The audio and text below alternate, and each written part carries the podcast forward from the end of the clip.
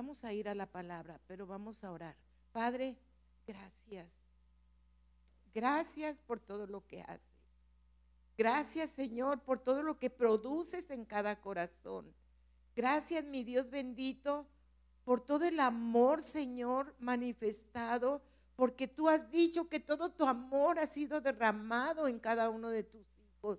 Y lo creo, papá. Y ese amor, Señor, no lo podemos esconder, no lo podemos guardar, sino, Señor, es para darlos, para dar de gracia aquello que hemos recibido de gracia. Gracias, Señor, por tu palabra, gracias por el mensaje de hoy, gracias por el alimento que siempre nos tienes para que este espíritu, Señor, siga gozándose con tu presencia, Padre.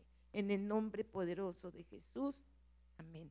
Bien, vamos a ir a, bueno, tú si quieres en Mateo 13, 10. Jesús mismo está aquí hablando y, dice que se acercaron los discípulos y le preguntaron, ¿por qué les hablas por parábolas? Y él les explica acerca de las parábolas, ¿sí? En Mateo 13, 10. El por qué le preguntan y les dice, es que los sentidos de la gente no están desarrollados. Yo escuchaba hace ratito que decían, pues es que algunos recibieron, unos no quisieron, pero otros sí. Entonces, los sentidos de las personas no están desarrollados. Como dice la escritura, la escritura, tienen ojos y no ven, tienen oídos y no oyen. Entonces dice Jesús, no puedo yo sanarlos porque no me están escuchando. No puedo yo sanarlos porque no me están escuchando. Tú lo puedes leer toda esta parte en donde habla sobre el motivo de las parábolas, allí en Mateo 13:10. Ahora, qué importante es que nosotros tengamos el cuidado de qué es lo que escuchamos. Realmente a qué le estamos prestando atención y reconozcamos algo. Qué bueno sería que nuestros oídos estuvieran siempre escuchando la palabra de Dios siempre. ¿Y sabes qué? La palabra de Dios no enfada, la palabra de Dios no es aburrida, la palabra de Dios es viva y eficaz y más penetrante y cortante que una espada de doble filo que penetra hasta lo más profundo de los tuétanos. ¿Sí? Y esto hace que separes el alma de tu espíritu. ¿Sí? Entonces es importante importante que entendamos qué es lo que nos habla Dios, qué es lo poner atención, a qué estamos poniendo atención, qué palabras realmente son las que somos las escuchamos. Ahora, recuerden esto, recuerden que Dios, después de haber creado a Adán, le dijo, he aquí, te doy todo árbol ojo, ¿eh? todo árbol que lleva fruto y que lleva semilla. ¿Y será para qué? ¿Para qué crees que dio todo árbol que lleva fruto y que lleva semilla? Para comer. Para comer. Pero estamos hablando aquí ahorita en un sentido, claro que también para el, alimento físico, pero Estamos hablando en un sentido espiritual, para comer, dice. Ahora, pero sí le dijo algo Dios, del único, del único árbol que le dijo que no comiera, porque su fruto le produciría muerte, era del otro árbol, de la ciencia del bien y del mal. Le había dicho que no comiera de ello, porque eso le iba a producir muerte. ¿Cuántas veces comemos nosotros de aquí, comemos de allá, escuchamos algo, nos o nos emocionamos o nos entristecemos o, o, nos ocupamos de preocuparnos en vez de alegrarnos, de, de liberarnos, de salir adelante? ¿Sí? ¿Por qué? Porque Tú y yo somos los responsables de lo que escuchamos, no es Dios. Dios dijo, mira, pongo delante de ti la vida y la muerte, el bien y el mal, escoge pues la vida y escúchame a mí, dice Dios, escúchame a mí. ¿Cuántos dicen amén? Bien. Entonces, es una relación de lo que se está hablando entre comer y oír. ¿Qué es lo que oímos y qué es lo que comemos? ¿Por qué para comer tienes que haber, porque para comer tienes que haber oído primero? ¿Sí? Entonces, Adán escuchó el árbol del mal. ¿Y qué le generó? Le generó la codicia. Dice la escritura en el libro de Génesis 3:6. De allá.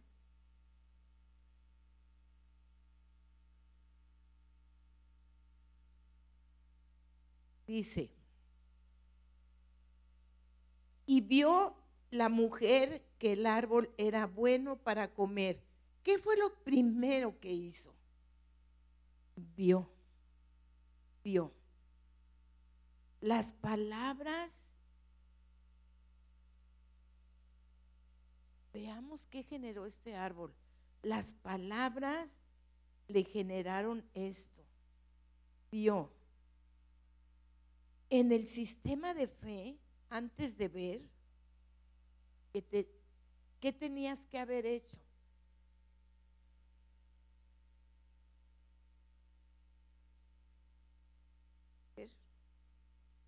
Escuchar. Escuchar.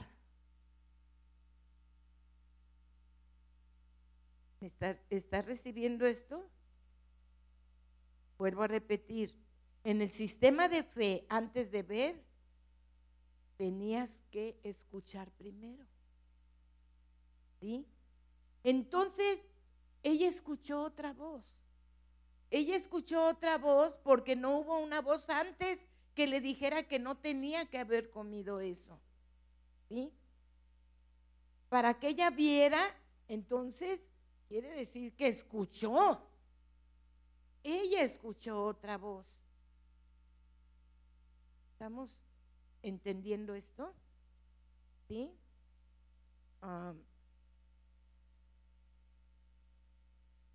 es importante, por eso les digo, ¿qué estás escuchando?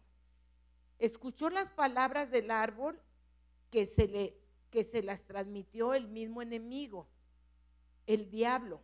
Lo único que hizo fue enfocarla al árbol de la ciencia del bien y del mal. Dice, y vio la mujer que el árbol era bueno para comer y generó que era agradable. Generó eso en ella, que era agradable a los ojos y árbol codiciable para alcanzar sabiduría. Pero eso era un engaño. Dice que nosotros somos librados de los deseos engañosos de la carne. ¿Cuántos dicen amén?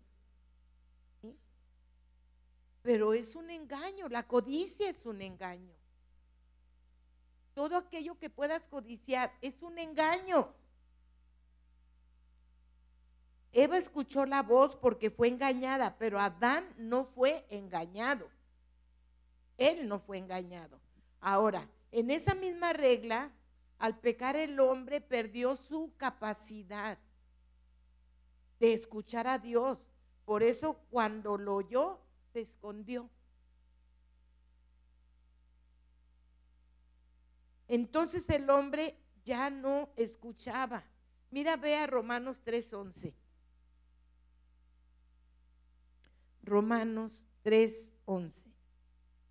Dice así.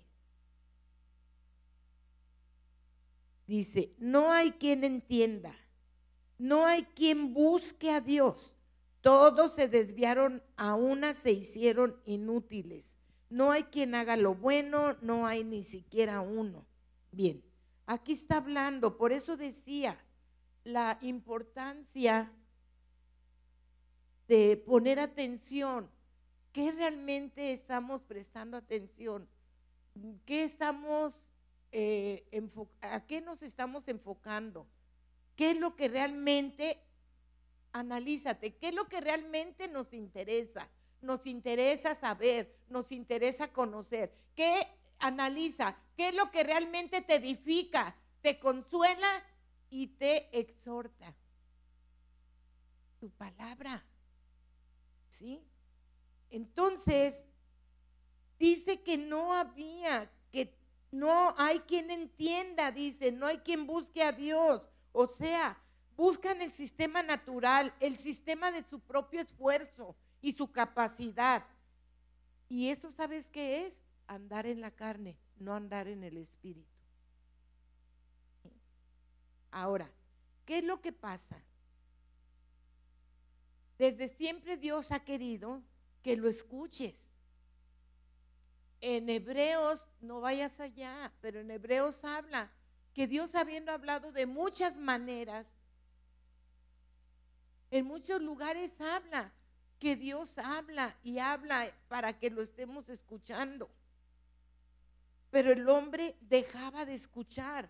Por eso cuando llegó con Abraham, Abraham era la prueba de Dios para refutar los argumentos del enemigo, para refutar el diablo, de que había, para decirle que había un hombre que sí le creía a Dios. Y eso fue a la entrega de su hijo Isaac, cuando le di, cuando lo llevaba para el sacrificio. ¿Sí? A veces cuando llegamos a conocer esa historia por primera vez, no faltó quien me dijera, ¿tú entregarías un hijo? Y la verdad de las cosas te digo, si yo en el momento en que me dijeran, eh, Dios, entrégame a tu hijo, hubiera conocido a Dios antes, claro que lo entrego porque si Dios lo dice, es porque la obediencia me va a llevar a donde yo no pueda tal vez comprender nada. Pero aunque lo maten, si Dios lo dice, por ahí mis hijos, ¿verdad? ¡Ey, mamá! Me están reclamando. Pero lo que Dios dice, la obediencia, la obediencia es sumamente importante y eso tiene que ver mucho con lo que, que escuchas, con lo que, que hagas, ¿sí? Ahora, fíjate en esto. Eh, entonces venimos a darnos cuenta que Abraham aprendió a escuchar a Dios. ¿Tú crees que iba a llevar al hijo así nada más porque sí? Él aprendió a escuchar a Dios. Aprendió y conoció de Él, porque cuando tú empiezas a escuchar a Dios, empiezas a conocerlo realmente. Es mentira que podíamos decir, yo creo en Dios y lo conozco. Cuando recién llegamos, ¿qué íbamos a andar conociendo a Dios? Creíamos en Él, mas no le conocíamos. Pero cuando ya venimos a recibir la enseñanza día a día, lo conocemos más. Em, eh, eh, tratamos de escudriñar más la palabra para ir a lo profundo de su corazón. Amén. Bien, ahora entonces Abraham aprendió a escuchar a Dios, pero créeme que no fue luego, luego, ¿eh? Acuérdense que Abraham llegando a la tierra de Canaán, lo primero que hizo fue, por miedo, irse a Egipto. Y en Egipto ahí conoció a Agar. Las cosas, estaba yo analizando algo las cosas que no hacemos conforme a la obediencia de Dios no nos aseguran un buen resultado, entiéndanlo. No nos asegura un buen resultado. Fíjate en esto, cuando tú dejas de escuchar a Dios, escucha bien esto. El enemigo se aprovecha de las cosas que dejaste de escuchar para estar tramando. Porque déjame decirte algo, Satanás no te ataca luego, luego cuando él tiene el plan. Primero trama. Por eso dice Pablo, que no ignoremos sus maquinaciones, porque Él tiene siempre planes perversos. El diablo no te ataca luego, luego, primero maquina. Ha estado trabajando por tiempo, aprovechándose de las cosas que tú has dejado de escuchar de Dios para entonces por ahí entrar. ¿Estás recibiendo? Por eso está aquí Dios, Espíritu Santo, enseñándonos para que no seamos robados y no ignoremos las cosas para que no seamos robados. Ahora, si tú no escuchas el árbol de la vida, pues vas a escuchar el árbol de la muerte, porque aquí no hay cosa neutra. O es la vida o es la muerte. Dios dijo, pongo delante de ti la vida y la muerte. Escoge pues la vida. Él mismo te dice, escoge la vida.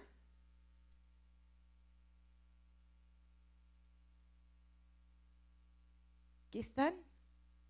Ay, Dios mío, qué bueno. Pensé que se me habían ido. Qué bueno que no estoy solita. Tengo toda mi familia aquí para la gloria de Dios, ¿sí? Ahora, te decía, si tú no escuchas el árbol de la vida, vas a escuchar el árbol de la muerte, ¿sí? No hay punto neutro, o es uno o es el otro. Ahora bien, ¿qué es lo que sucedió? Fíjate, con Jesús primero vino su mensajero, dice que a qué vino, y vino a hacer volver el corazón de los padres a los hijos y de los hijos a los padres, ¿sí? Esto viene en, no vayas allá si no quieres, pero viene en Malaquías 4:6. Entonces, pero ¿cuál era el, ese problema? ¿Por qué a volver el corazón de los hijos a los padres? Porque el hijo dejó de escuchar al padre. ¿Cuántos hijos hay aquí? Hijos de Dios. No piensen mal hijos de Dios. ¿sí? Entonces, entendamos, ¿a qué vino Jesús? Jesús vino a hablarnos para que aprendiéramos a escuchar las palabras del cielo. Y eso es predicador. Un predicador es el que habla cosas del cielo.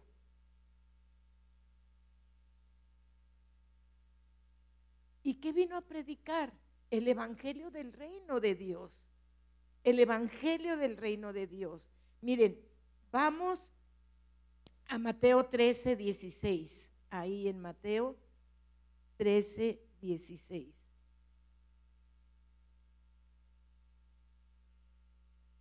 Dice así.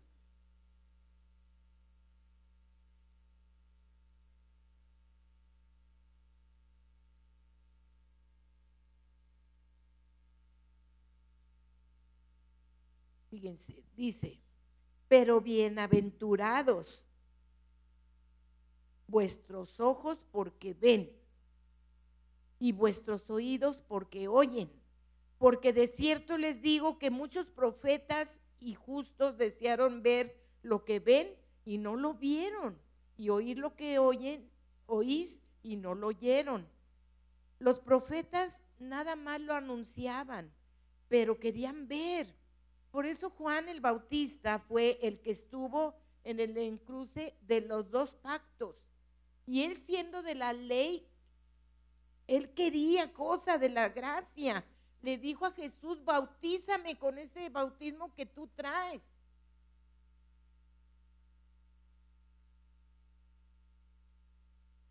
Jesús solamente le dijo, tú nada más bautízame en agua porque tengo que cumplir toda justicia. Ahora, ¿qué es lo que pasa? Hay dos clases de sabiduría y de inteligencia, la natural y la celestial. En Primera de Corintios 1, vamos allá, 1.18.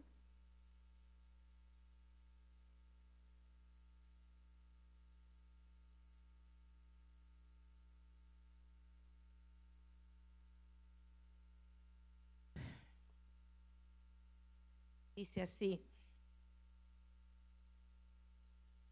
Dice, porque la palabra de la cruz o lo que se estableció en la cruz es locura a los que se pierden. ¿Qué se estableció en la cruz?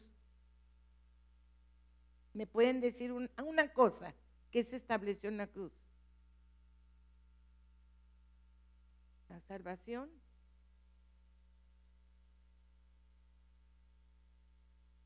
¿Qué se estableció en la cruz?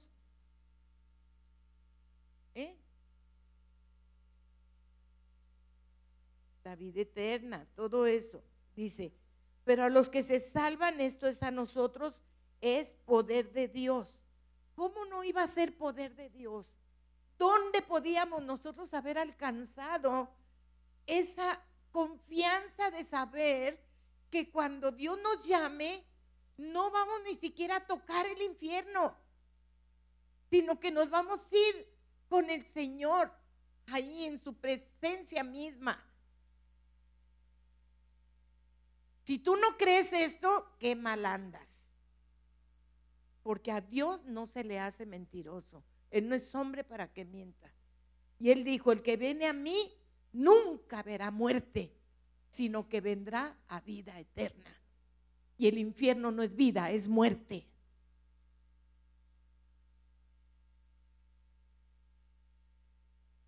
Entonces, algo, el hecho de que Jesucristo se haya llevado toda nuestra condición y los pecados, eso no es poder. Claro que es poder. Se llevó toda nuestra condición. Por eso yo ya no puedo ver a mi hermano con defecto, porque en mi hermano veo un Cristo a mi hermana con defecto porque en la hermana veo a un Cristo. ¿Estamos entendiendo?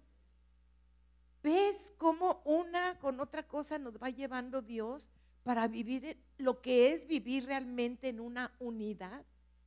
Porque cuando nosotros entendemos estos principios, nos respetamos, nos honramos unos a otros, nos valoramos porque el valor nos lo dio Jesús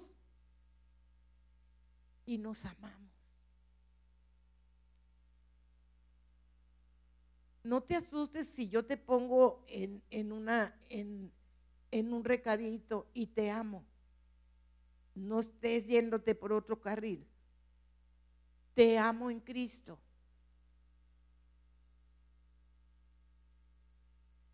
Te amo con ese amor puro, ese amor sincero, ese amor bonito que Dios mismo depositó en nosotros.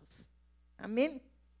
Ahora, el hecho entonces de que haya llevado toda nuestra condición y todos nuestros pecados es poder de Dios.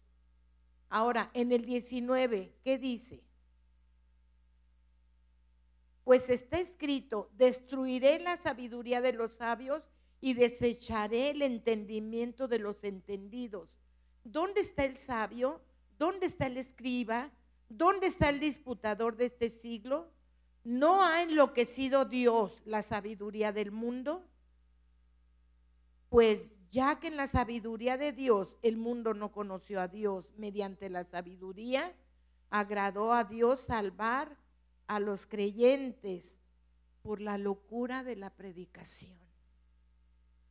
Por eso, no hay persona que no entre a este lugar que habiendo escuchado la palabra de Dios, posiblemente en la primera vez no haya recibido, pero la, la semilla quedó plantada, ahí quedó. Y dice el Señor que lo que Él siembra da fruto, nunca vuelve vacío.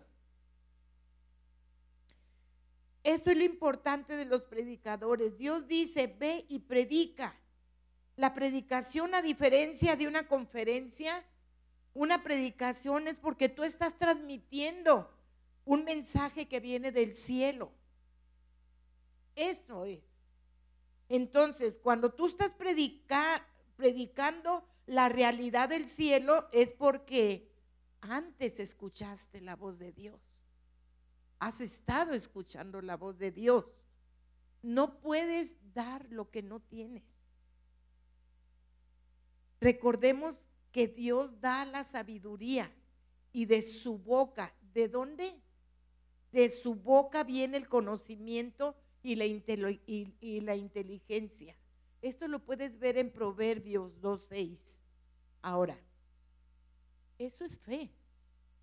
Y se resume en revelación, porque Dios constantemente te revela cada que vas a la palabra. Porque su palabra es viva, no es muerta, es viva y es absolutamente eficaz. Eficaz. Cada cita bíblica es como una pieza de un rompecabezas. Lo que Dios siempre ha querido es una relación con Él para que tú lo escuches. Hay dos clases de alimento también, el natural y el celestial. Fíjense, el pueblo de Israel, cuando salió de Egipto, estaba acostumbrado a comer cosas de lo que ellos ganaban. ¿Sí? Pero ese alimento les hacía vivir una vida natural. Cuando Dios los sacó de Egipto, porque los sacó. Recuerden que las diez plagas en realidad es que Dios confrontó a los diez, confrontó a los diez dioses de Egipto. Cada plaga estaba destinada para un dios de Egipto. Déjame decirte, solamente Dios podía haber hecho esto. Imagínate las potestades, todo lo que había en ese lugar, ¿sí? Y cada plaga era vencer a un dios de Egipto con cada plaga. Cuando Dios los sacó, fue para que dejaran, escucha bien, de depender de, esos dioses, porque estaban acostumbrados a conocer esto. Nosotros tal vez veníamos también con otras enseñanzas, pero bendito Dios y Padre de gloria, que Dios nos ha quitado vendas de los ojos. ¿Sí? Entonces, para enseñarnos a depender de los, a no depender ya de los dioses de Egipto, y, empezaran a depender de Dios. Por eso, por eso Dios ahí estaba presente. Su palabra dice, no solo de pan vivirá el hombre, sino de toda palabra que sale de dónde? De la boca de Dios. ¿Qué habíamos? ¿Qué habíamos hablado hace rato? Lo que dicen proverbios.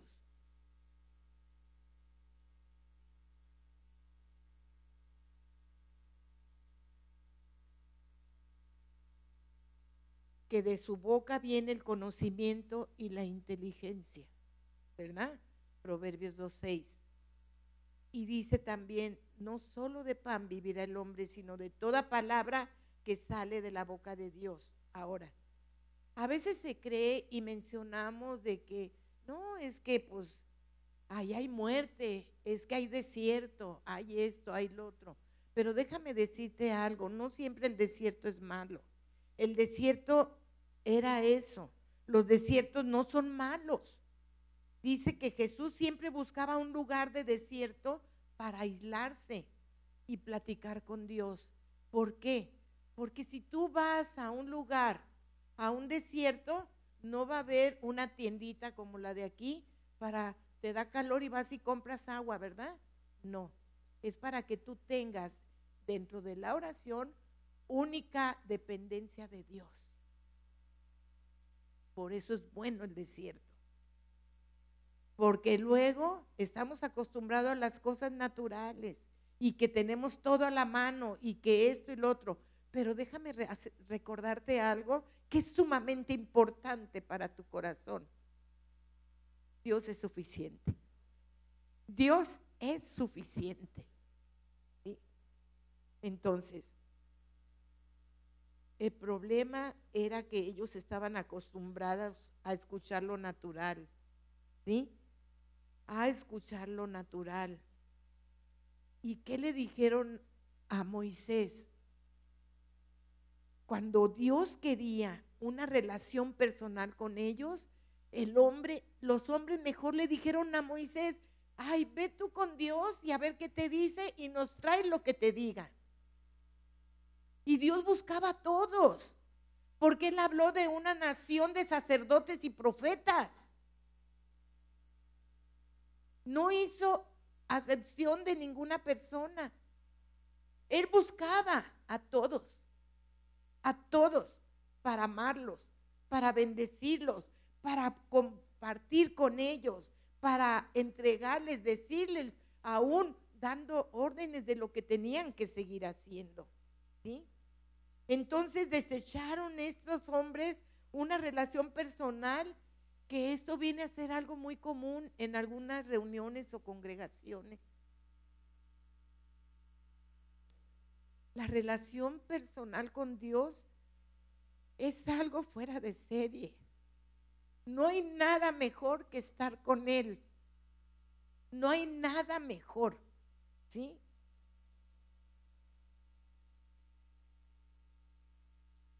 A veces nada más se piensa que solamente Dios le habla al ministro, al líder o a X.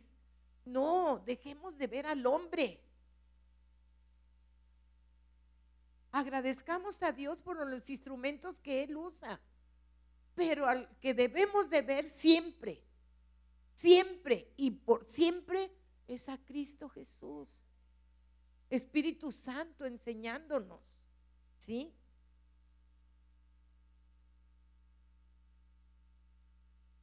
Cuando dice la palabra, serán mi especial tesoro y haré de ustedes una nación de sacerdotes, de profetas, de todos ustedes. Y esto se cumple en el Nuevo Testamento. Aquí hay muchos sacerdotes, profetas, por no decir que todos, para la gloria de Dios. Ahora, ¿qué decía Pablo? Yo quisiera que todos hablasen en lenguas, pero más bien que profeticéis. Escucha bien esto. Fuimos diseñados a profetizar o en, un, o en una palabra más clara, o anunciar las verdades del nuevo pacto. Anunciar las verdades del nuevo pacto. En Salmos 23.1, vayamos allá.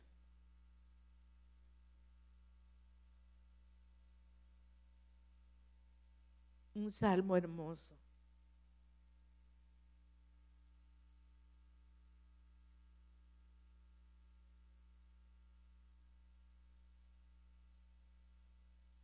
Dice, Jehová es mi pastor, ¿me va a faltar algo? Nada me faltará. Ojo, desde ahí, desde ahí, aférrate a esto. Nada te faltará. Nada y nada es nada. Nada me faltará. Y luego dice, en lugares de delicados pastos me hará descansar. Déjame decirte algo, ¿sí? A veces pensamos, cuando e, escuchamos este salmo, ahorita continuamos, nos imaginamos un campo como un campo de golf y que ahí andan las ovejitas comiendo de lo mejor, ¿sí? Pero déjame decirte algo, eran, eran lugares, por ejemplo, por allá, en la parte norte del, de, eh, en el desierto, perdón, eh, nosotros nos imaginábamos como un campo de golf, pero no es así. Allá en el desierto, de los pastos crecen entre piedras. Entonces el pastor sabe dónde, con el rocío del Mediterráneo, se alimentan las plantas. ¿Sí? O sea, entre las piedras va saliendo el pasto. ¿sí? Y uh, si dice, nada me faltará, es porque nada va a faltar. en el Negev, que viene a ser no al norte, al sur de Judá, dice que relativamente es seco y que comprende una serie de colinas, ¿sí? Entonces, fue eh, el primer, el lugar favorito de los primeros israelitas en ese tiempo, ¿sí? Y ahí los lleva el pastor para que coman. El pastor anda buscando el alimento donde coman y que coman bien. ¿De acuerdo? Y tú eres un pastor en tu casa. Tú eres un pastor en tu casa. No en vano estás aquí. Tú has venido buscando del alimento celestial, del mejor alimento que pueda haber. ¿Sí? No hay otro mejor. Pero ¿qué es lo que sucede cuando a veces se cambia el alimento a las ovejas? Pero muchas veces no es por el pastor, es porque se descarrían las ovejas y se van acá y se van allá, ¿sí? Pues a lo mejor van a presentar dolor de estómago o diarrea, ¿por qué no decirlo? O malestar, ¿sí? Eso sucede. Ah, ¿Y por qué? Porque escuchaste otra voz, porque oíste de otra forma, porque mientras tú te dejes llevar por lo que escuches, estás como que ensordeciendo tu oído espiritual para recibir lo verdadero, lo genuino, lo que proviene de lo alto. ¿Estás recibiendo? ¿Sí? Entonces, es Dios. Es Dios el que se encarga de transmitir el alimento. Pero uno tiene que saber dónde está y comerlo primero porque el pastor es el responsable de lo que coman aquí en la congregación. Ya afuera, pero de aquí. Aunque a veces comen de varios lados, como les decía. Y nos damos cuenta solo con escucharlos hablar. ¿sí? Eh, empiezas a oír y dices, esto no es fe lo que está hablando esta persona. Esto no es gracia. Entonces no fue de tu casa el alimento, no fue de fe y gracia. Porque de la abundancia del corazón habla la boca. Primera de Timoteo 4:6. Vamos allá.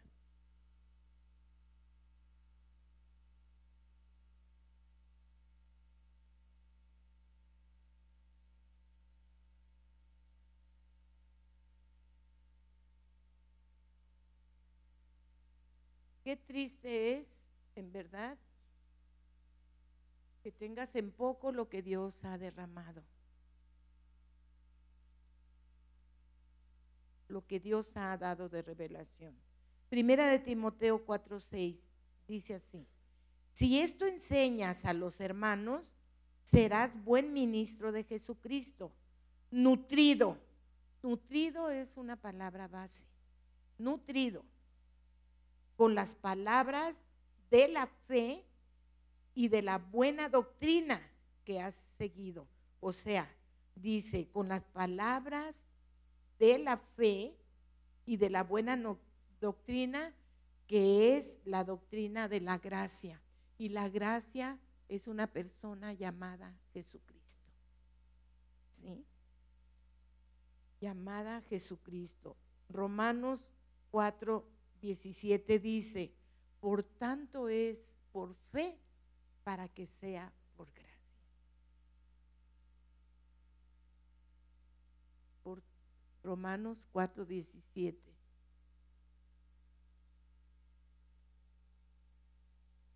Ay, Dios mío, me equivoqué. A ver. Romanos, a ver, espérame. Ahí va.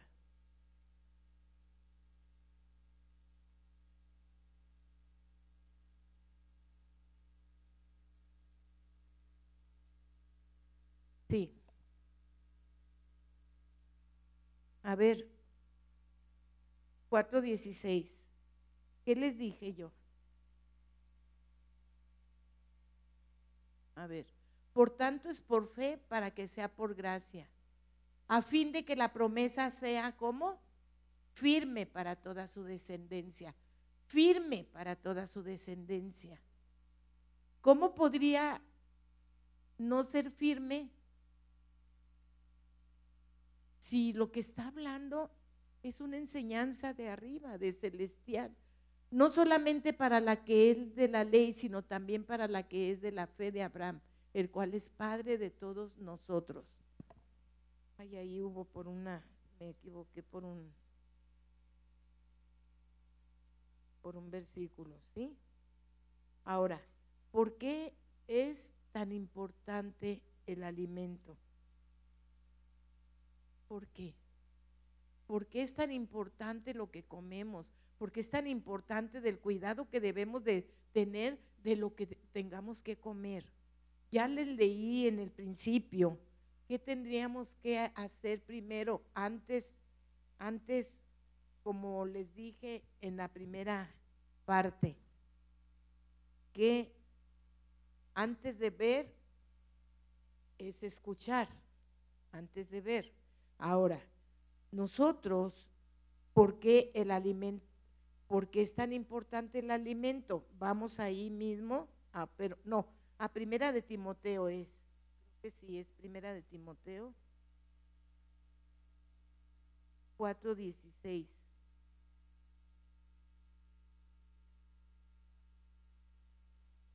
Que también dice, ten cuidado de ti mismo y de qué? Y de la doctrina, de la enseñanza. ¿sí? Y de la doctrina. Persiste en ello, pues haciendo esto te salvarás a ti mismo y a los que te oyeren. Porque el alimento te va a dar la capacidad para moverte en lo espiritual. Para moverte en lo espiritual. ¿Sí? Hoy estamos hablando de estas partes que posiblemente pensaras que son tan simples, pero son elementales en nuestro diario andar, en nuestro diario vivir. El cuidado que debemos de tener, de qué es lo que oímos, qué es lo que vamos a aceptar. De otra manera, pues es llevar cautivo todo pensamiento a la obediencia a Cristo. Porque hay cosas, hay muchas cosas que se te van a venir a hablar, que se te van a venir a decir. Pero tú eres el responsable que dejas entrar y que frenas porque Dios dijo, yo soy un escudo y, adarga alrededor de tu vida. Por eso nos ha dado armas poderosísimas para destrucción de estas cosas. Por eso dice, cuando Él dijo, nada ni nadie te va a hacer daño en todos los días de tu vida. Pero ¿cuándo va a ser esto? Cuando la obediencia está presente. Porque cuando tú obedeces lo que Dios no te enseña, no te tiene por qué suceder algo que Dios está respaldando. Dios te respalda cuando tú le obedeces en gran manera. Ay, se oye, pastora, como si fuera condicionado. Es una verdad. A Dios se le cree, a Dios no se le razona. Y como nosotros, nosotros caminamos no por lo que vemos, sino por lo que creemos, creemos en ese Dios que nos prometió enseñarnos lo profundo de su corazón, para que vivamos en este mundo verdaderamente quieta y reposadamente. Si se puede, yo dije, Señor, trataré de apegarme lo más posible a la escritura porque sé que todo lo podemos en Cristo que nos fortalece. Así que sí se puede, sí se puede. Eh, tenía todavía más que hablarles, pero le vamos a dejar aquí. Eh, ¿Aprendimos? Gloria a Dios por sus vidas, pues darle un fuerte aplauso a Dios.